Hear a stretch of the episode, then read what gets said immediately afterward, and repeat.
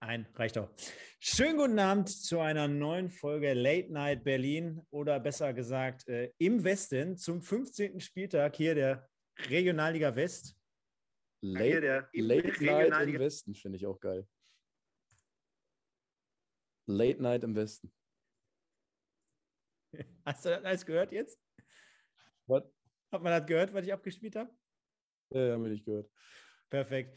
Nein, liebe Leute, ich habe gerade im Hintergrund doppelten und dreifachen Sound gehabt. Der Masi ist auch schon am Start. Wir sind live bei YouTube. Der Marlon ist zurück aus Köln. Was er da gemacht hat, wird er uns jetzt gleich als erstes berichten. Ich sage schönen guten Abend nach Essen zu später Stunde, Viertel nach elf, Sonntagabend. Eine neue Folge im Westen. Schönen guten Abend, Marlon. Mahlzeit, Stefan. Vielen Dank für die liebe Begrüßung. Äh, soll ich jetzt schon erzählen, was ich in Köln gemacht habe? Ja. ja, mach doch, klar. Ist aus ja, aktuellem Anlass. Hast du gerade die ja. nette Story erzählt mit Steffen Baumgart und Anthony Modest? Ich wollte gerade sagen, also erstmal Mahlzeit da draußen an alle, die jetzt dabei sind oder an die, die gleich noch reinkommen. Masi, der Erste, der geschrieben hat, hat schon gesagt, was ist hier los? Wieder Verspätung wegen den Zebras. Nein, wir haben tatsächlich über den FC Köln gesprochen. Ähm, die haben ausnahmsweise gewonnen, Masi, Mensch. Kommt ja auch nicht so vor. Lass uns doch den Spaß. Genau, genau. Ja, ne, ich war gerade beim FC äh, gegen Union Berlin und habe mir das schöne 2-2 angeguckt, wo Anthony Modest beim 2-2 dem Steffen Baumgart die Mütze vom äh, Kopf reißt und selber aufzieht beim Torjubel. Total geil. Wenn ihr es noch nicht gesehen habt, guckt es euch an. Äh, Hintergrund folgender: Ich wollte mich da natürlich schon mal ein bisschen umschauen, umsehen, genau der hier. Weil ähm, der eine oder andere hat es ja mitbekommen und man sieht es ja hier heute auch bei unserem schönen Bild, das der Stefan ausgewählt hat. Vielen Dank nochmal dafür. War ja am Freitag mein letzter Einsatz beim Regionalliga Westspiel Borussia Mönchengladbach 2 gegen Rot-Weiß Essen. Und ich wurde äh, ja toll verabschiedet von meinem Kollegen hier und äh, auch von Rot-Weiß Essen mit Trikot und allem Pipapo und Unterschriften. Und ähm, ja, hat ja folgenden Hintergrund für die, die es noch nicht wissen. Hier kann ich es, glaube ich, sagen. Es ist noch nicht so, also es ist schon offiziell, aber ich darf es noch nirgendwo posten oder so. Das habe ich schon getan. Ich muss das nochmal rausnehmen, aber wir sind ja hier auch ein bisschen privat unter uns. Äh, ich werde zu Sky gehen, viele haben es schon mitbekommen, werde dort federführend für den ersten FC Köln die Berichterstattung machen und dann hier einer von denen sein, die ihr dann bei Sky Sport News immer sehen könnt, der dann sagt, für sie vor Ort Marlon Ilbacher, Sky Sport News und das werde ich in Köln machen und deswegen war ich gerade beim FC und habe schon mal ein bisschen geguckt, ob die Luft rein ist, ob das Bier schmeckt. Ich kann euch sagen, Kölsch ist nicht schlecht, aber an Stauder kommt es natürlich nicht ran. So, genug der Erklärung. ja, wobei ich werde am äh, Donnerstag dann auch nochmal testen, ob das Ganze auch so stimmt. Werde auch mal deine Bude schon mal ein bisschen in Beschlag nehmen werde da schon mal meinen Duft hinterlassen und äh, schauen wir einfach mal. Noch habe ich ja keine, aber ich bin auf der Suche. Stimmt, stimmt. Ja, wir sind schon im Hintergrund. Ne? Danke, Marlon. Ähm, wir können ja mal ein bisschen aus dem Nähkästchen plaudern, denn auf der einen Seite haben wir jetzt gerade gehört, was du heute getrieben hast.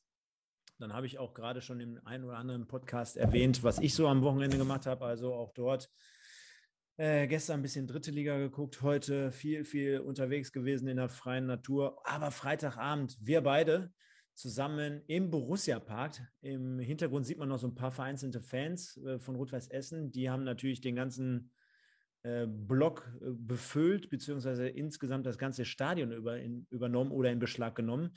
Und wir waren letztendlich bei der Partie Borussia Mönchengladbach U23 oder zweite Mannschaft, wie man auch möchte, gegen Rot-Weiß Essen im Borussia Park, wo normalerweise 60.000 Zuschauer wütend und ja, Marlon, kannst ja mal beschreiben, so aus deiner Sicht, äh, der ganze Abend wieder so verlaufen ist. Äh, wir haben es jetzt gerade angesprochen von dir. Äh, Geschenkeübergabe ist das eine, aber so insgesamt alles. Ne? Also wir haben übertragen, eine halbe Stunde vorher, Interviews, wen hatten wir zu Gast? Wir sind da die Katakomben rauf und runter gerannt. Also ihr müsst euch das auch vorstellen, wir kamen fast zu spät zur zweiten Halbzeit, wo der Schiedsrichter angepfiffen hat. Also immer mit Aufzug rauf, runter, ähm, haben richtig aufgefahren. Also war insgesamt tolles Erlebnis. Man stelle sich vor, da wären jetzt 60.000 Zuschauer gewesen. Ja, war Wahnsinn. Ne? Also genau wie du gerade schon sagst, äh, die Wege waren zwar lang, aber irgendwie war alles so professionell organisiert, dass es völlig egal war. Riesenstadion, geiles Ambiente für ein Spiel von Rot-Weiß Essen. Der Gästeblock war quasi, der Stehblock war komplett ausverkauft, äh, Sitzblock war auch noch gut gefüllt, also wirklich jede Menge Action. Und man muss halt ganz klar sagen, RWE, also die Fans waren halt absolut Bundesliga-reif. Ne? Also wenn da jetzt ein Bundesligaspiel gewesen wäre, ähm, dann, wenn die gekommen wären, also da war kein Unterschied. Ne? Deswegen muss man sagen, Hut ab, Chapeau, was die RWE-Fans da abgerissen haben. Ähm, ja, wir hatten einen schönen Abend, haben geile Gesprächspartner gehabt, haben, äh, wie gesagt, mal ein bisschen Bundesliga-Luft geschnuppert. Und ähm, ja, es war geil. Wir haben ein interessantes Fußballspiel gesehen, wo Rot-Weiß Essen in der ersten Halbzeit ja klar überlegen war. Äh, Gladbach dann etwas glücklich durch den Elfmeter zum Anschluss kam und in der zweiten Halbzeit ein sehr taktisch geprägtes Spiel, aber trotzdem auch mit guten Szenen. Und ich glaube, alles in allem rundherum für jeden, der da war, für uns, für die Fans, äh, war es einfach ein echt gelungener Abend, ein geiler Freitag, hat echt Spaß gemacht. Wenn man mal so überlegt, ne? Freitag in Gladbach, alles professionell, du hast gerade angesprochen. Da haben wir sogar Barhocker aus dem VIP-Bereich bekommen. Und jetzt dreht man die, jetzt dreht man mal die Uhr vier, fünf Wochen zurück und denkt sich, Alter, wie war es in Felbert beim KfC Uerding? Oder wie war es vor sechs, sieben Wochen beim SV Lippstadt mit Thilo Altmann? Schöne Grüße, er hört uns ja hier jeden Sonntagabend um 23 Uhr. Äh, Wahnsinn. Was? So, einmal gehört wahrscheinlich Thilo Altmann. ist egal von angefangen wirklich, äh, Kreisliga B bis Champions League haben wir alles durchgemacht. Das war sensationell. Und äh, jetzt hast du es angesprochen. Jetzt gehen wir natürlich ins brandaktuelle Geschehen einfach mal rein. Natürlich chronologisch das Ganze wie immer bei uns. Freitagabend hat der Spieltag, der 15. Spieltag nämlich eröffnet. Und äh, wenn wir schon bei dieser Partie sind, Borussia Mönchengladbach gegen RWE 1-2, da gehen wir als erstes mal in den Spielbericht rein. Und liebe Leute, bleibt auf jeden Fall da. Hinterlasst uns auch schon mal ein äh, Like und schreibt hier auch gleich ordentlich mit in den Kommentaren oder beziehungsweise im Chat. Wir gucken uns gleich die Tore an. Aber der Reihe nach denn äh, wir sind schon Krasniki mit einem Doppelschlag, wie man ja so schön sagt. 23., 28. Minute, wie der Junge das macht. Da werden wir gleich mit Sicherheit nochmal die Zunge schnalzen. Das gucken wir uns an. Lieder dann, der Kapitän auf Seiten der Gladbacher auf 1, 2 nochmal verkürzt, 45 plus 1. Und in der Ausstellung, wenn wir mal gucken, ja, der RWE schon so mit einer kleinen äh, Überraschung in dem Fall, dass Langesberg hinten rechts verteidigt hat, sah beim Gegentreffer beim Elfmeter, der zum ja, also der, beim Foul, der zum Elfmeter führte, äh, oder das zum Elfmeter führte, das, äh, das sah ja nicht gut aus. Auch Janic äh, wieder in vorderster Front zu finden, auch dort nicht Engelmann von Anfang an. Und auf der anderen Seite, glaube ich, alles so weit, wie man es erwarten konnte. Marlon, dir gehört jetzt aber die Bühne. Wir gehen jetzt einfach mal rein und schauen uns was an.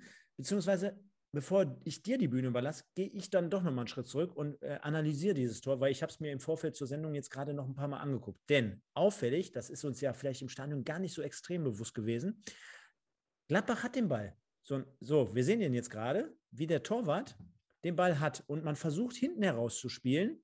Also das ganz klare Vorgabe von Heiko Vogel wahrscheinlich. Man versucht fußballerisch hinten herauszukommen und RWE extrem bissig, stellt schon zu. Guck mal, Harenbrock läuft an, provoziert mhm. den Ballgewinn. Also der Abwehrspieler rennt mit dem Ball ins Aus und jetzt hat Grote, schaltet schnell und eigentlich jetzt hier an dieser Stelle, zack. Er hat ihn hier unten am, am Fuß, kann ich schon mal sagen, und hat ihn auf rechts. Jetzt ist es eigentlich so, dass man sagen würde, es ist relativ gut zugestellt auf Seiten der Gladbacher, außer das, was Dennis Grote macht, er spielt den langen Ball rein, sieht vielleicht sogar schon, dass sich hier jetzt gerade Harenbrock und Krasnicki im Rücken befinden. Das heißt, auch Krasnicki hat ja eigentlich gar keinen zugeordneten Mann. Und er spielt jetzt einfach mal den Ball hinter die Sechser, in dem Fall Lofolomo, mein Lieblingsspieler vom Freitag, und sucht dann in vorderster Front Janic, um vielleicht auch mal darauf zu spekulieren, dass man so einen zweiten Ball bekommt. Ne? Also so eine Ablage oder selbst wenn man den Kopfball nicht gewinnen würde, dass man so ein bisschen rein spekulativ drauf geht. Und im Endeffekt kommt es jetzt auch gleich so. Also du siehst schon, RWE vorne am 16er gut besetzt. Der Ball kommt jetzt also rein, eher mit rechts, einfach mal zack. Janic bewegt sich gut. Krasniki kommt easy vorbei, schiebt trocken ein, 1-0. Super abgelegt natürlich auch, muss man hier sagen. Ne? Ich glaube, von Janic war es ne, in dem Fall. Macht er dann noch das, was er als Stürmer in dem Fall machen muss. Ähm, ich bin immer noch so ein bisschen zwiegespalten bei Engelmann und Janic. Ich meine, Engelmann hat jetzt natürlich in letzter Zeit auch ähm, obwohl er immer noch der beste Torschütze aktuell ist von Rot-Weiß Essen, äh, viel liegen lassen, Elfmeter versiebt und so. Ja, deswegen ist es natürlich auch nur rechtens, dass Janic seine Chancen bekommt. Aber ich weiß nicht warum. Ich sehe Engelmann trotzdem irgendwie gerne, weil der für mich irgendwie trotzdem auf dem Platz eine gewisse Wirkung hat. Der bindet halt auch immer zwei, weil die alle wissen, der ist gefährlich und so. Ne? Deswegen, boah, ich tue mich da noch schwer. Ich bin ein großer Engelmann-Fan. Auch wenn Janic das, wie gesagt, hier in der Szene super macht. Geiles Tor. Aber das schönere Tor kommt ja jetzt gleich noch. Ne? Das 2-0, das war ja mega geil, muss man ich geh, Ich gehe da, geh da fast mit dir mit. Ähm, ich sage mal so, ich glaube, das größte Problem liegt auch mittlerweile daran, hier sehen wir es nochmal in der Wiederholung, zack, aber wie Janic das gut macht, antizipiert, dann habe ich auch am Freitag schon gesagt, viel zu leicht an der Nummer 4 vorbei, Krasniki, auch wenn er es gut macht, auch wenn er nachschiebt, aber du siehst mhm. halt auch die, die Probleme, ne? also auch Gladbach hinten in der Zuordnung gar keinen Zugriff gehabt, gar, kein, gar keine Verteidigung an den Tag gelegt. Und äh, dann war es halt sehr, sehr einfach auch für RW, muss man ganz klar sagen. Denn mit einem langen Ball von Grote hinter die Kette ist schon sehr, sehr easy. Ne? Und ähm, hier kurz Masi auch mitnehmen, der ja gerade gesagt hat, Gladbach war bisher der schlechteste Gegner fußballerisch in dieser Saison. Da kam ja gar nichts. Ähm, ja, gut, nehmen wir mal das Spiel gegen KFC Uerdingen, das 11-0 raus. Das, das Geld nehme ich jetzt auch nicht mit rein in die Bewertung. Aber davon abgesehen, bin ich da sogar fast bei ihm, weil ich fand auch, also klar, in der zweiten Halbzeit war es okay, da war es ordentlich, auch wenn Gladbach da jetzt auch keine riesen Chance hatte. Aber in der ersten Halbzeit war das, wie du jetzt auch gesagt hast, Stefan, wirklich vorne und hinten gar nichts. Ganz genau. Und äh, zum Thema Engelmann und Janic kann ich dir nur sagen, stimme ich dir in vielen Punkten zu. Auf der anderen Seite sage ich einfach, ich glaube, das mittlerweile größte Problem ist einfach, dass äh, Janic ein bisschen satt erscheint. Ne? Also klar, der wird mit Sicherheit gerne nochmal aufsteigen wollen, auch gerade mit RWE. Aber Engelmann ich, nicht? Engelmann nicht, weiß nicht. Also Janic ist ja dann doch noch mal ein paar Jahre auch älter. Ne? Und ähm, ich habe so das Gefühl, ich bin mir nicht sicher, wenn ich den im Moment bei RWE spielen sehe, denn ich kenne ihn ja zum Beispiel auch aus seiner Zeit in Duisburg und ich kann nur sagen, in der dritten Liga absolut guter, geiler Kicker gewesen. Zweite Liga hat meistens nicht so ganz gereicht, aber auch vor zwei Jahren noch in Ferl, auch in der, auch in der dritten Liga, nicht nur in dem Regionalliga-Aufstiegsjahr, sondern auch in, in der dritten Liga. Äh, ultra cool, zusammen mit Yildirim und Rabic äh, vorne gespielt und gezockt. Äh, das sah man schon gut an. Ne? Und aktuell wirkt er für mich überhaupt nicht mehr so, dass er alles rausholt und richtig voll motiviert. Auslaufmodell so ein bisschen. Ja, so absolut. Ne? Ist mit Sicherheit froh gewesen, dass er in der Regionalliga zumindest auch bei RWE unter, unter Vertrag kam und jetzt nicht beispielsweise irgendwo in, in Bonn oder was weiß ich. Ne? Also da kann, er, kann man schon froh sein. Genau, gehen wir auf die zweite Bude, weil, wie gesagt, genau. vorenthalten, weil die war natürlich sensationell für die, die sie noch nicht gesehen haben. Genau, und auch dort, da sind wir sogar schon einen Ticken zu weit. Ähnliches Spielchen, auch das habe ich am Freitag gesagt, denn es ist natürlich schon bei RWE sehr, sehr auffällig, nicht nur auffällig in, in dem Moment, sondern äh, es ist einfach eine klare Vorgabe, glaube ich, dass man immer wieder äh, den Weg von der Mitte über die Außen sucht, den dann im Bestfall auch findet und dann ins 1-1 gehen kann. Ne? Weil man hat natürlich diese Spieler. Man hat ähm, man hat ähm, Kefkir gehabt bis vor letzter Woche. Man hat äh, Easy Young, der im Moment vielleicht nicht ganz so seine Leistung abrufen kann. Da haben wir ihn schon mit Sicherheit stärker gesehen. Man hat jetzt aber auch gerade aktuell jemanden wie Krasniki, der immer mal wieder auch auf dem Flügel zu finden ist, so wie auch in dieser Situation. Da gehen wir nämlich jetzt also rein. Ball ist gerade aktuell noch auf der rechten Seite. Young zieht rüber schön, komplett durch das ganze Mittelfeld und legt ihn dann links raus.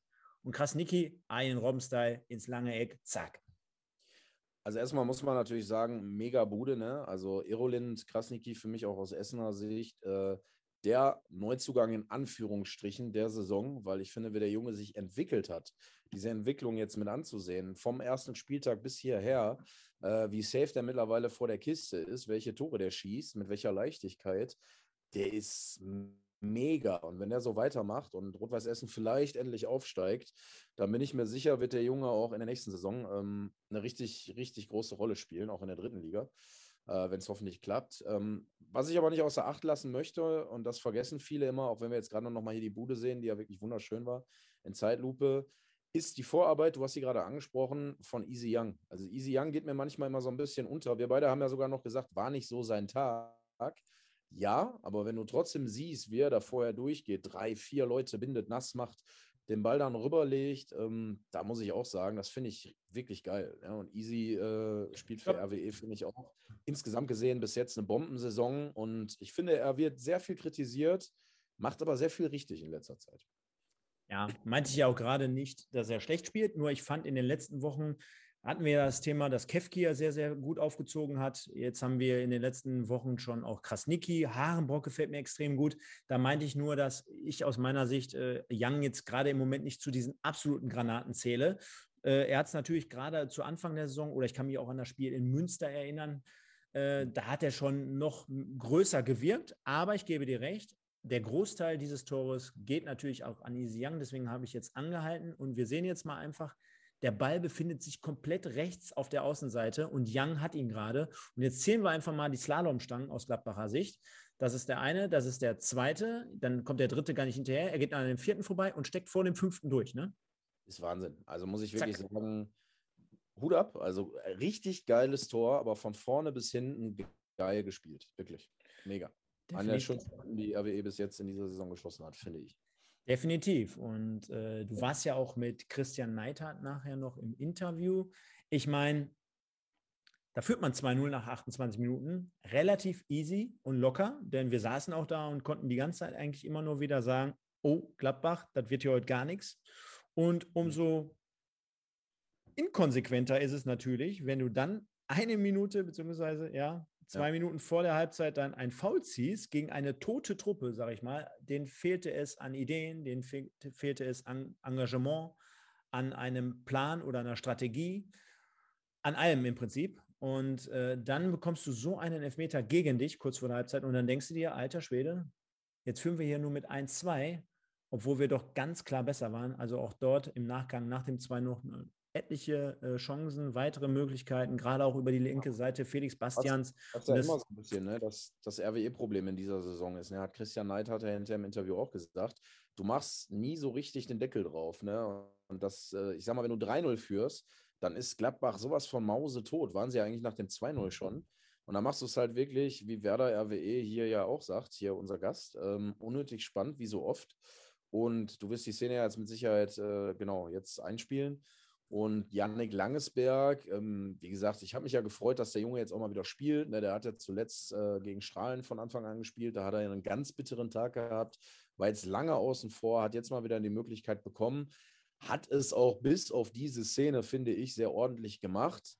Aber natürlich ist jetzt wieder so dieser Vaterbeigeschmack. Du siehst diesen Elfmeter und auch Christian Neithardt hat mir ja gesagt, er hat sich total darüber geärgert, weil du den Gegner völlig, du holst den Gegner quasi aus der, aus der Intensivstation zurück, so weißt du? Und ähm, mit einem Foul, irgendjemand hat sie gerade geschrieben, ich glaube, es war Masi, links außen im Strafraum, unten alles perfekt gedeckt, ja, kein Mann frei. Der kann von da oben auch gar nicht schießen. Also es war völlig ohne Not. Ja, von daher muss ich sagen, aus Essener Sicht hat es mich auch sehr geärgert. Es war sehr unnötig. Also du kannst die Szene gerne mal abspielen. Ja, der Jan, der schreibt gerade im Chat, finde geil, dass du von wir sprichst und das als Duisburger. Respekt.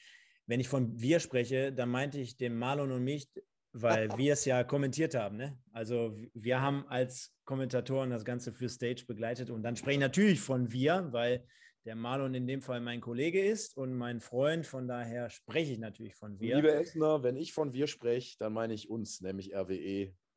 Genau. Aber äh, ich respektiere und erkenne natürlich an, was äh, in den letzten anderthalb Jahren dort geleistet wird. Von daher gehen wir mal einfach rein ins 1-2 oder in die Entstehung. Und wir hatten uns ja im Vorfeld auch schon gewundert. Langesberg auf rechts, also nach dem Strahlenspiel, wo wir ihn als Innenverteidiger gesehen haben, ähm, dachten wir schon, oh, der Junge ist vielleicht jetzt auch nicht ultra schnell oder vielleicht auch der beweglichste. Und jetzt, wenn wir mal sehen, dass der Ball jetzt schon in der Entstehung auf die linke Seite geht, Marlon, pass auf, zack, ist mir nämlich gerade auch aufgefallen. Und jetzt haben wir das Duell. Hier oben, ich gehe mal mit der Maus hin, hier oben ist Langesberg. Er hat eigentlich seinen Gegner im Blick, genau einen Meter vor ihm und hätte sogar, wenn der Ball jetzt vorne reinkommt, noch eine Meter vielleicht Vorsprung. Und was passiert dann? Er verliert ihn so ein bisschen aus den Augen, konzentriert sich zu sehr auf den Ball und wird gleich relativ schnell einen Meter Rückstand haben. Das heißt, mit anderen Worten, du bist dann als Verteidiger und rennst hinterher. Und das ist meistens nicht gut. Und das werden wir jetzt sehen. Zack. Er lässt ihn laufen, läuft im Rückraum hinterher, spekuliert auf Abseits. Das ist es nicht. Er geht dann ins 1-1 und packt ihn und zack. Also hätte in der Entstehung schon anders sein können. Verstehst du? Ja, ja, ja. Und hätte einfach, hätte einfach nicht sein dürfen. Also klar, ist schon vorher zu vermeiden, hast du völlig recht. Äh, ich finde beachtlich, dass der Gegner da fast stirbt. also so schlimm fand ich das Foul jetzt auch. Nein. Das ist die ähm, Heiko Vogelschule. Ja, ehrlich, also fand ich ein bisschen lächerlich, wenn ich ehrlich sein darf. Aber, Alle Mann jetzt mit Trage und Hubschrauber. Ja, sorry, er hat ihn gezogen. Also so schlimm war es jetzt auch nicht, dass da jetzt irgendwie einer da sich da fünfmal abrollt. Also da haben wir dann wieder diese ich finde sowas immer unsportlich. Ja, mein, bei allem Respekt, vielleicht hat er sich wehgetan, aber ich denke da jetzt an, an, Champions League letzte Woche, Dortmund gegen Amsterdam, dieser Anthony, wenn ich da sehe, wie sich manche achtmal abrollen, so, ey, sorry, da kriege ich, krieg ich, einen, krieg ich einen Latz, ehrlich. Also geht mir völlig auf den Keks. Aber gut, äh, lassen wir so stehen, war ein klarer Meter, deswegen sehr ärgerlich aus Essener Sicht, dass man dadurch sich das Leben wieder ähm, unnötig schwer macht. Ich lese ja auch schon Intensivstation sofort. Ähm, ja, und deswegen ist es halt traurig, dass du dann noch einfach deine Chancen, die du ja auch in der zweiten Halbzeit dann jetzt noch hast, äh, nicht nutzt. Ne? Und dementsprechend dann klar am Ende gewinnst, aber wie schon gegen Aachen auch mit viel Herzinfarkt. Ich halte hier nochmal an, jetzt sehen wir es ganz oben am Bildschirmrand, denn auch wer da RWE schreibt, ähm, muss man den überhaupt geben? Ich glaube, wir bekommen den nicht. Ja. Ja, doch. Ja, Doch, also wir beide saßen ja im Stadion und haben auch direkt gesagt, oh, da zieht er. Und ihr wisst ja, ich bin sehr, ich bin absoluter äh, Essener und ich habe auch direkt zu Stefan gesagt, ja, klare Also da stellt er sich einfach doof an, der, äh, der Langesberg. Da muss man ganz klar sagen. Also unnötig. Genau, und dann haben wir das Duell gegen Daniel Davari, eine Minute vor der Halbzeit. Und ja, der Kapitän der kleinen Fohlen, so habe ich sie am Freitag genannt, übernimmt die Verantwortung, schiebt unten rechts oder ja, halb hoch rechts ein. Keine Chance für die Diva im Tor. Mhm. Und demnach 1-2. Ich glaube, das ja, war es dann aber auch auf Seiten von Gladbach. Also kann mich da nur noch in der zweiten Halbzeit an ein, zwei Fernschüsse erinnern. Da ja. habe ich noch versucht, ein wenig Spannung aufzubauen, für, zumindest für die neutralen Zuschauer, die ja auch im Stream waren. Ja. Da, mal, da ja. kam dann nochmal Lamin Touré rein, ein kleiner Beweglicher, den ich auch schon sehr lange kenne, guter Junge äh, aus der BVB-Jugend. Und der hat nochmal ein bisschen Schwung gebracht mit ein paar Dribblings und so. Und da gab es, glaube ich, ein, zwei Läufe über rechts wo man mal kurz ein bisschen unsortiert war, aber ansonsten hat der RWE das Ding ja eigentlich im Griff. Und wenn wir ehrlich sind, war jetzt auch nie, wie du gerade gesagt hast, die Riesengefahr da. Von daher war es natürlich am Ende ein total verdienter, ungefährdeter Sieg. Aber halt blöd, dass man dieses Gefühl hat, dass es nochmal halt eng wurde, ne? obwohl es ja, das Ergebnis ist eigentlich zu niedrig. Definitiv. Aber am Ende kackt die Ente, heißt es ja so schön. Und ich glaube, man hat zumindest die Pflichthürde in Gladbach übernommen oder genommen und hat 2-1 gewonnen.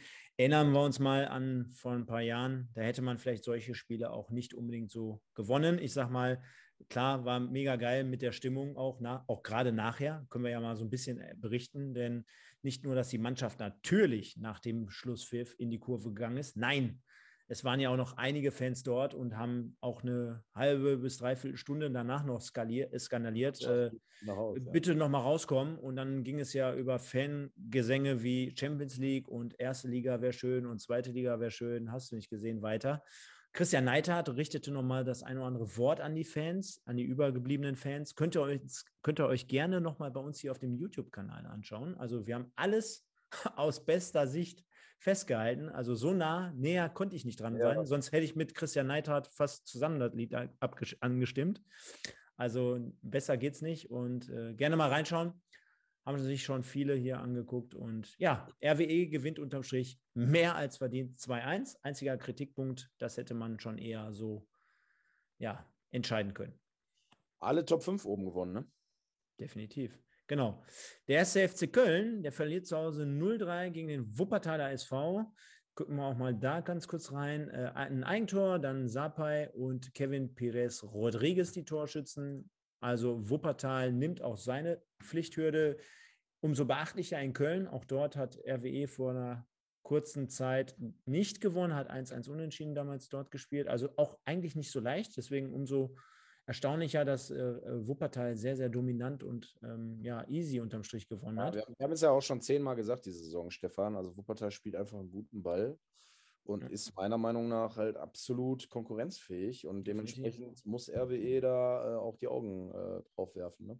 Dann vielleicht in dem Spiel der Saison, vielleicht in dem Spiel für die Aachener in dieser Saison. Hier der Aquisgrana, der 90, 90er ist auch äh, schon hier im Chat.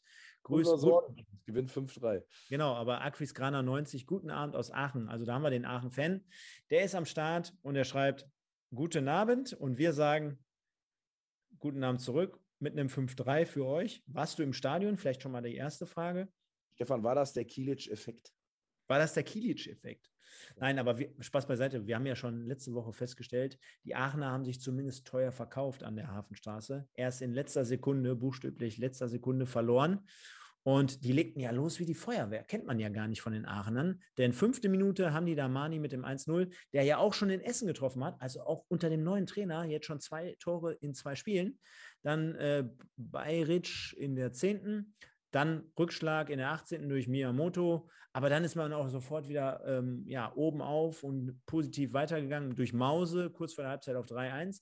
Und dann ist es ja eigentlich so, dass man denkt, boah, jetzt beginnt die Scheiße schon wieder. Ne? Also Spielverlauf gibt her 76. der Anschlusstreffer durch Lunga und dann der Peitz in der 79. zum 3-3 und dann haben alle Aachener mit Sicherheit gedacht, ach du Scheiße. Und dann würde ich sagen, Marlon, dann gibt es vielleicht wirklich in diesem Moment diesen Trainereffekt, weil unter Helmes wüsste ich jetzt nicht, wenn man 3-1 führt und man bekommt dann gegen Ende des Spiels noch ein 3-3, ob man dann so stark extrem nochmal zurückkommt. Ne? Man hat natürlich jetzt auch mittlerweile mit Mause der sich gefunden hat, äh, ja, einen absoluten Torjäger. Ne? Also auch dort stellt er auf 4-3 und dann André Day auch vor der Saison äh, gekommen, dann auf ähm, 5-3. Also war mit Sicherheit ein Wahnsinnsspiel, eine Wahnsinnsschlussphase, besser auch gesagt. Und ich glaube schon, dass zumindest die Mentalität in dem Fall so zurückgekehrt ist und dass der Trainer da auf jeden Fall einen wichtigen Punkt dazu beigesteuert hat. Wo man ja gegen RWE auch schon fast einen Unentschieden erreicht hätte, muss man ja sagen. Ne? Also insofern glaube ich, sieht man bei der Alemannia geht der Weg auf jeden Fall jetzt wieder in die richtige Richtung. Und äh, ja. Muss es auch, muss es auch. Sind wir mal ehrlich, muss es auch. Und wir sehen hier bei Mause, wie ich angesprochen hatte, zwölf Spiele, sieben Tore, gar nicht ganz so schlecht. Also mhm. aktuell sowas wie die Lebensversicherung. Und ja, dann geht es also dort bergauf in Aachen. Wir wünschen euch natürlich viel, viel Glück. Wenn ja. wir es nächste Woche hier, ich weiß gar nicht, gegen wen ihr nächste Woche spielt, wieder im Stream haben, dann ähm, ja, dann werden wir auch dort die Bewegbilder wieder zeigen. Vielleicht dann haben ja? zwei Trendfragen kurz einzugehen. Also die erste hier gerade zum Thema, weil der Kollege Werder RWE mich hier gerade fragt, denkst du, der WSV will den Aufstieg in der Saison? Also hört sich doof an, wer will das nicht, aber so finanziell und so weiter. Also zumindest was ich so weiß, wir sind ja, stehen ja viel in Kontakt mit äh, dem Kollegen Sven Lesser, der ja unter anderem alle Heimspiele des WSV kommentiert und der sagt schon, also was er so hört, auch aus der, aus der Chefetage und so, dass man da durchaus Bock drauf hat und durchaus auch die Hoffnung hegt, dass man aufsteigen kann. Also insofern. Ähm, ich habe sogar noch mehr Informationen. Ja, raus. Erstmal natürlich hatten wir ja hier vor ein paar Wochen auch Stefan Küsters, den sportlichen Leiter bei uns in der, in der Sendung, hier beim Regionalliga-Talk.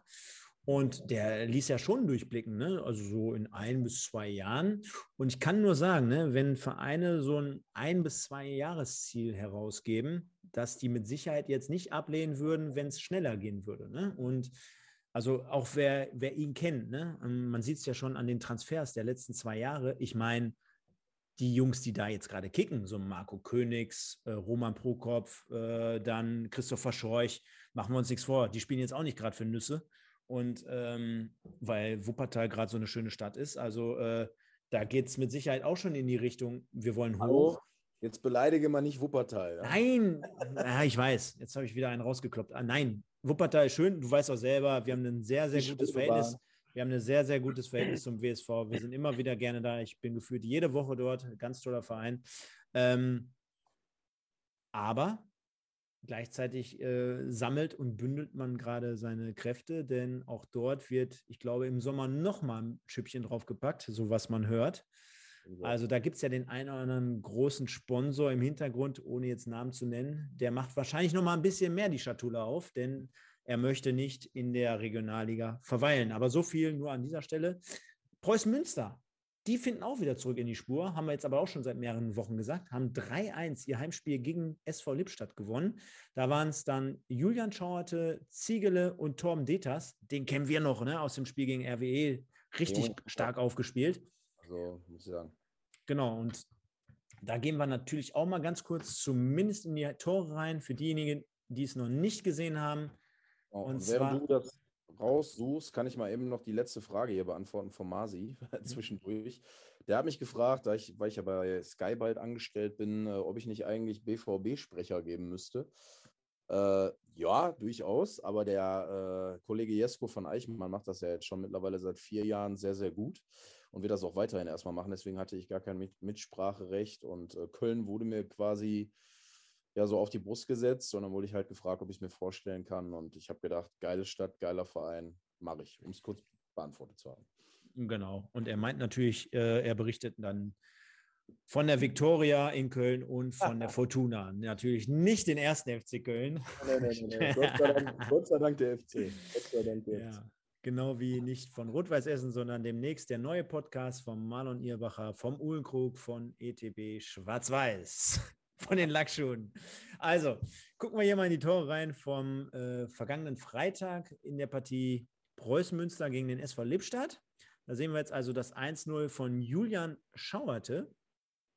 Kommt jetzt rein die Flanke und da ist er mit dem Kopf. Also der Kapitän steht goldrichtig mit dem 1-0. Kapitän ist da, wenn er gefordert ist, übernimmt Verantwortung, geht vorweg. Und dann haben wir das 2-0 durch Ziegele nach einer Ecke. Ball getreten, ich glaube, es ist T-Club. Ball kommt rein und ja, ich meine, den kann man eventuell halten von dem Keeper, aber gut, ist halt so. Ziegele mit dem 2-0. Und dann lässt Detas, der ein quilliger Flügelspieler ist, nach. Ball kommt rein und ja, da haben wir noch einen Abschluss erstmal. Sorry, da war die falsche Szene. 3-0 hier kommt jetzt. Zack, über außen. Wiederum T-Club, also auch sehr, sehr flexibel, sehr, sehr variabler und Flügelspieler. Detas, schönes Tor, schön ausgeguckt, 3-0. Damit war das Ding natürlich entschieden und der folgehalber, damit es alles hier seinen richtigen Punkt erwischt. Auch dort keine gute Torwartleistung, in dem Fall von Schulze Mios. Da fällt er leider so wie so eine kleine Bahnschranke. Die SB30, die kommt gleich und demnach der 3 zu 1 Endstand in der Partie Münster gegen Lippstadt. Also ich glaube, Marlon, nichts Besonderes, nichts Auffälliges. Lippstadt hat seine Hausaufgaben erledigt in dem Fall. Münster. Was habe ich gesagt? Lippstadt. Ja, Münster natürlich, klar. Bleibt also mit dem 3 zu 1 Sieg auch dran, ne? nachdem man natürlich so eine kleine Schwächeperiode überstanden hat jetzt. Letztendlich ist man wieder Aber zu einem ernsthaften Konkurrent. Das, ja, genau. Das Witzige ist immer, alle sagen ja dann so, ja, alle Top 5 haben gewonnen. Hm, da hat Rot-Weiß Essen der Sieg jetzt gar nichts gebracht. Oder da hat Preußen Münster der Sieg jetzt gar nichts gebracht. Oder Wuppertal. Aber ich finde immer, wenn oben alle gewinnen und du hast auch gewonnen, dann musst du ja erst recht eigentlich sagen, geil, dass wir gewonnen haben. Es hat sich nichts verändert. Ne? Also wie scheiße wär's denn, wenn du der Einzige wärst, der da. Doch, es hat sich ja was verändert. Ein Spiel weniger.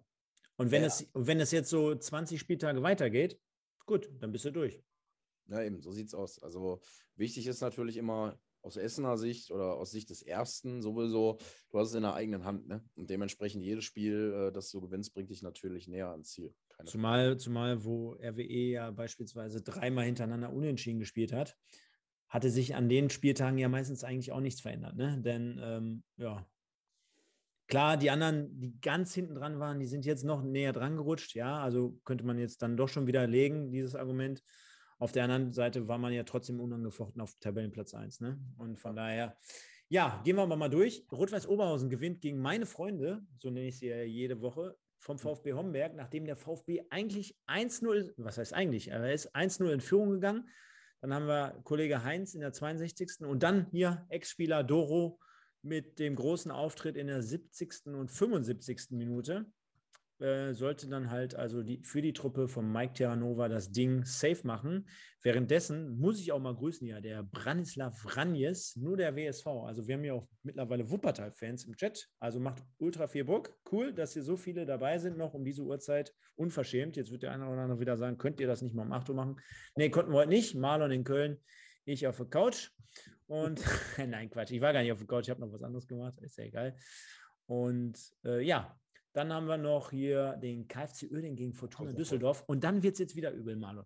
Denn der KfC Uerdingen verkauft sich ja teuer. Wir, wir wissen, Düsseldorf vor äh, zwei Wochen noch gegen RWE mit 3-0 in Führung zur Halbzeit. Nee, mit 3-1, sorry, aber führte zwischendurch äh, 3-0. Und der KfC Uerdingen, der hält bis zur 81. Minute richtig gut mit gegen so eine spielstarke Truppe. Führt dann sogar äh, durch Augusto mit 1-0 in der 22. Nur um dann hinten heraus leider Gottes nochmal das Unentschieden zu kassieren. Ich meine, dem bleibt ja also aktuell jetzt gerade wirklich nichts erspart, ne? Nee, gar nicht. Also ist echt unglaublich. Ich meine, wie du auch sagst, die opfern sich auf, die Jungs geben alles, haben vielleicht nicht mal, äh, wissen alle gar nicht, wo spielen wir nächstes Jahr, können sich jetzt aber in der Regionalliga halt noch empfehlen und deswegen finde ich es schon beachtlich, wenn man dann gegen eine Mannschaft wie Düsseldorf, die gegen RWE, wie gesagt, ein super Spiel gemacht hat, da eins einspielen kann, sogar fast gewinnt. Schade, hätte ihnen die drei Punkte gegönnt. Da sehen wir jetzt also mal das Tor von Augusto, den kennen wir noch, Renato Augusto von Bayer Leverkusen. Wahrscheinlich ist das nicht, aber er hat zumindest einen tollen Namen. Kopfballtor, Ecke, zack, und 1-0. Das war die Führung in der 22. Minute. Und dann springen wir einfach mal in den Ausgleichstreffer rein durch Nikolas Hirschberger. Den kenne ich noch vom VfB Homberg. Gut ausgebildeter Junge. Flanke kommt rein, über links außen. Abgewehrt und Hirschberger im Nachsetzen am 16er zieht das Ding einfach mal trocken ab. Ja, ob man es nicht, nicht, anders verteidigen können. Da siehst du wieder, dass am Ende des Tages vielleicht auch ein Stück Qualität fehlt bei ja. den Oerdingern. So muss man es, glaube ich, einfach zusammen. Ja, ist dann wahrscheinlich so. Ist dann wahrscheinlich so. Sag, Aber beachtlich finde ich ja, dass äh, unser Kollege Timo Brauer mit, mal ein Spiel gewonnen hat mit 4-1 gegen Aalen und sich somit nochmal ein bisschen, äh, ja, wie soll ich sagen, warm geschossen hat für Rot-Weiß Essen nächste Woche. Ne?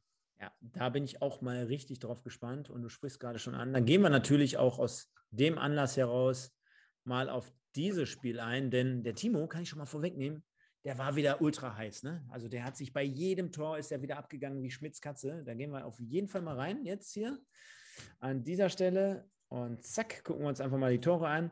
Das 0-1 für die Aalener, Gianluca Masulo, der insgesamt gut ausspielt in der Regionalliga, also schon einige Tore erzielt hat für Rot-Weiß Aalen. Auch tolles Tor, finde ich. Also macht er gut mit einem Heber. Langer Ball über die Abwehr drüber. Sieht die Viererkette natürlich nicht gut aus. Brauchen wir gar nicht drüber reden. Torwart kommt raus. Masulo ganz routiniert. Also die Wuppertaler kennen ihn noch aus seiner Zeit und das war das 0-1. Und dann dachte man jetzt schon äh, Lotte, ach du Scheiße, geht das schon wieder los. Aber man schlug direkt zurück. Also jetzt Brauer am Ball. Schöner Pass in die Tiefe, überspielt den links außen und zack, wird er nochmal zurückgelegt. Genau in dem Moment und schön rausgespieltes Tor, kann man nicht sagen. Absolut. Timo mit einem starken Pass. Und ähm, ja, so ein bisschen der Kopf der Mannschaft nach wie vor. Ne? Ich denke auch, er wird sich wieder mal freuen, äh, an der Hafenstraße zu spielen. Da, guck mal hier. Sie, hier unten sieht man ihn noch. Siehst du? Ja. Mit der Maus? Da. Ja, boah, oh, da freut er sich. Pass auf, pass auf, pass auf. Jetzt, ich, jetzt springt er noch so. Ja, zack, da war er. der Brauer. Ja. ja ihm gönne ich es auch, wenn ich ihm nächste Woche, Timo, wenn du das jetzt hören solltest, äh, natürlich äh, ausnahmsweise einmal im Jahr nicht viel gönnen. Aber ähm, das wird er verschmerzen, bei RWE dann die Punkte zu lassen. Dann haben wir noch euch da mit dem 3-1 und dann in der ja, 83. setzt danach mit dem vierten. Und guck mal, jetzt, jetzt halte ich auch nochmal an. Jetzt ist er im Laufduell, der Stürmer, und hat so vielleicht eine ja, Schuhspitze Vorsprung. Und das macht er jetzt wie ein großer. Das macht er richtig abgezockt, richtig gut. Ne? Er zieht nach innen mhm. und der Gegenspieler hat jetzt eigentlich gar keine Option mehr, außer zu faulen. Und ja, vielleicht mit dem Hintergrund, ah, wir liegen 3-1 zurück äh, und ich setze den jetzt um, dann würden wir dieses Spiel eh nicht mehr gewinnen. Also mit zehn Mann bei einem 1-3 Auswärtsspiel sind deine Chancen eher gering. Also lässt er ihn laufen. Zack. Und das macht er dann in dem Fall gut. Zack. Guter Abschluss, muss man ehrlich sagen. Trocken. Ja, konsequent und Besonderheit ganz zum Schluss, auch der Torwart sollte nochmal seinen großen Auftritt haben, möchten wir nicht unerwähnt lassen an dieser Stelle. Steht 4 zu 1, 89. Minute, zack, und da hält er den Ball auch noch. Also für Lotte hätte es fast gar nicht besser laufen können. Ja, endlich mal. Also man liest es ja hier auch, Masi sagt gerade, Lotte vorher sechs Niederlagen in Folge, muss man sich mal überlegen. Unter anderem gegen Uerdingen? Unter anderem gegen Uerdingen, also unglaublich. Ähm, total abschiedsgefährdet. Ich glaube auch dieses Jahr, auch wenn sie jetzt gewonnen haben gegen Aalen, könnte ich mir vorstellen, dass es sie erwischt. Und äh, ja, für so einen Verein, der natürlich mal in der dritten Liga war, natürlich schon bitter, dann eventuell äh, so weit in die, in Anführungsstrichen, Bedeutungslosigkeit abzurutschen. Ne? definitiv, definitiv. Zumal sich ja Aalen eigentlich bislang in dieser Saison teuer verkauft hat. Ne? Wir haben sie jetzt schon wochenlang immer sehr, sehr gelobt. Da muss man auf der anderen Seite, glaube ich, auch immer ein bisschen aufpassen jetzt, dass man da vielleicht nicht in Schönheit stirbt. Denn äh, auch so einer Mannschaft äh, ist es mit Sicherheit immer mal im negativen Sinne zuzutrauen, auch dort mal fünf, sechs, sieben Spiele zu verlieren. Das kennen wir aus der letzten Saison. Also gerade in der Regionalliga, da sollte sich keiner sicher sein. Denn wenn man betrachtet, dass äh, Aachen jetzt wahrscheinlich ein paar Punkte holen wird in den nächsten Wochen, dann hat man da vielleicht am Ende des Tages auch wieder einen Verein, der nicht mehr unten wiederzufinden ist. Das Ganze ergibt sich dann folgendermaßen in der Tabelle. Da wollen wir mal reingehen.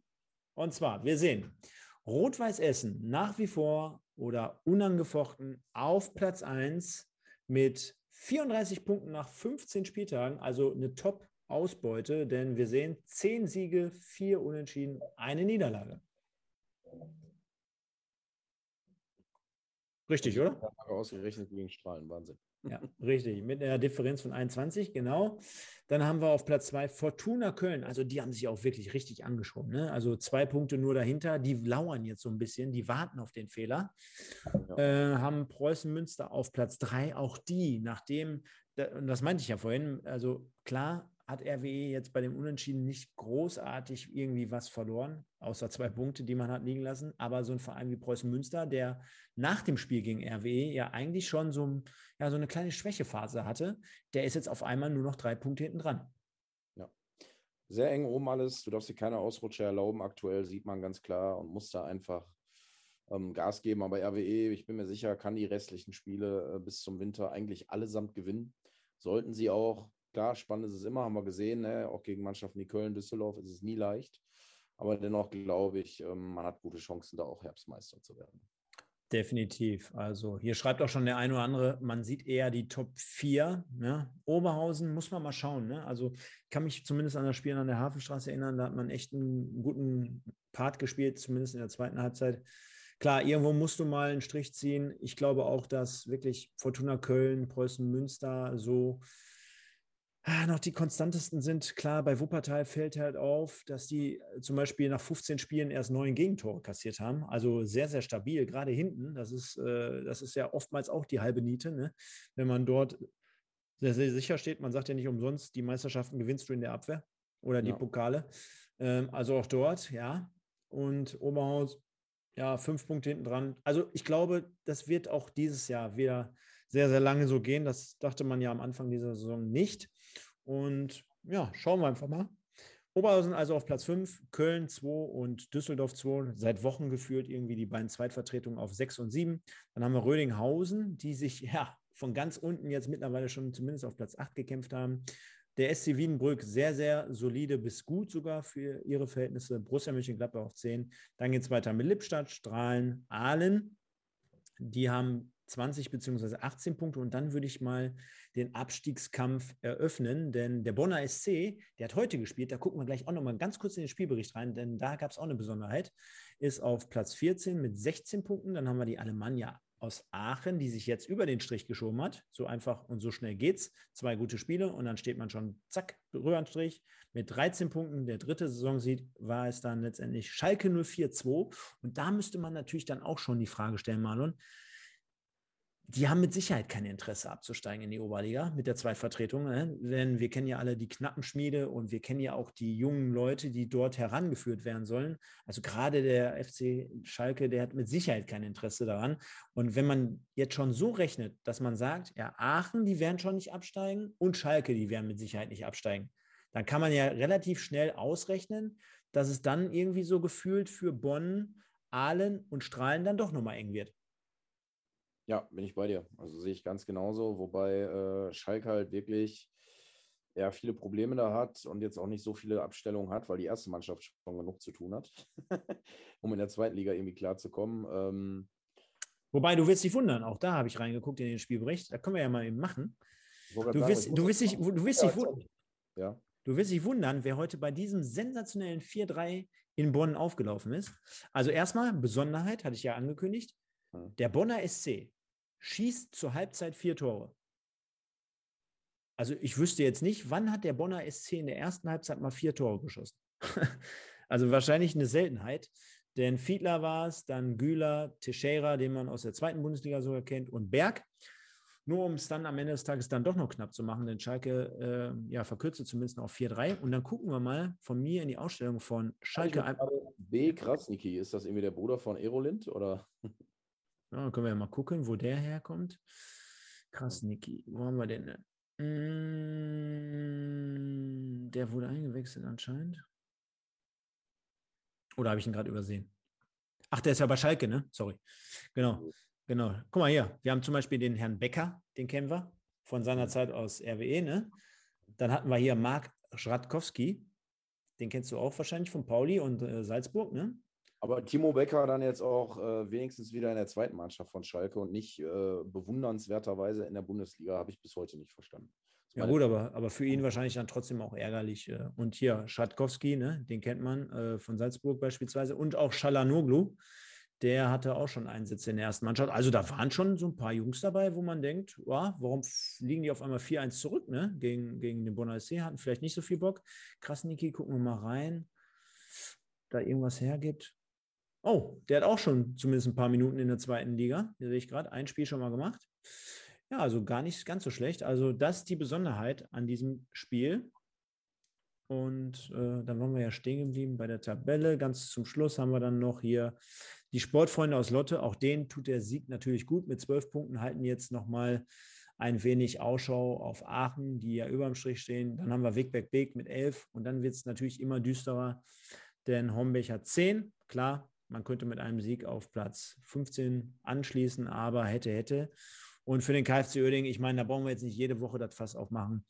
Da sieht es halt sogar mehr als schlecht aus. Mit minus zwei Punkten machen wir uns nichts vor. Ja, ja gehen wir so einen kleinen Blick noch nach vorne, denn ähm, auch dort geht es ja weiter. Am 13.11. kommenden Samstag spielt Aalen zu Hause gegen Wigbeck Beek weiteres Abstiegsspiel. Ne? Dort geht es natürlich wieder äh, um viel, denn auch allen hat die Möglichkeit. Rödinghausen hat, also starke Rödinghausener haben zu Gast den Bonner SC. Schalke spielt gegen Lippstadt, auch dort eine weitere Möglichkeit für Schalke. Dann haben wir Preußen Münster gegen Oberhausen. Tolles Spiel, Top-Spiel. Mhm. Wenn da jetzt für Oberhausen nichts zu holen ist, dann kann man ja schon fast davon sprechen, dann war es das fast wirklich.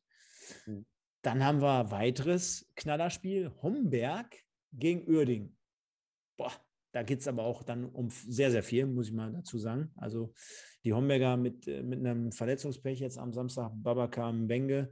Äh, gute Besserung an dieser Stelle, Abwehrchef, äh, auch schon mal beim MSV Duisburg gewesen, nicht mehr dabei, jetzt erstmal wahrscheinlich auf unbestimmte Zeit. Dann haben wir Düsseldorf 2 gegen Wienbrück, so ein Mittelfeldduell. Da geht es jetzt nicht um ganz so viel aktuell. Dann haben wir den Wuppertaler SV gegen Alemannia Aachen. Klingt auch richtig geil, ne? Klingt richtig, richtig fetzig. Also von Namen zumindest her.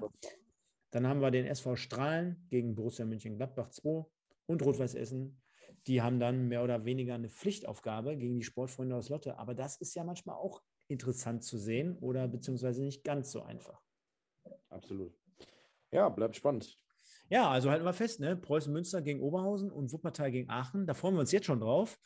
Denn wenn wir dort nochmal ein paar Sachen zeigen können, wird das mit Sicherheit nicht schlecht. Wird, kleiner Programmhinweis, nächsten Sonntag an dieser Stelle nichts kommen, kann ich schon mal sagen. Ich bin nämlich nicht da.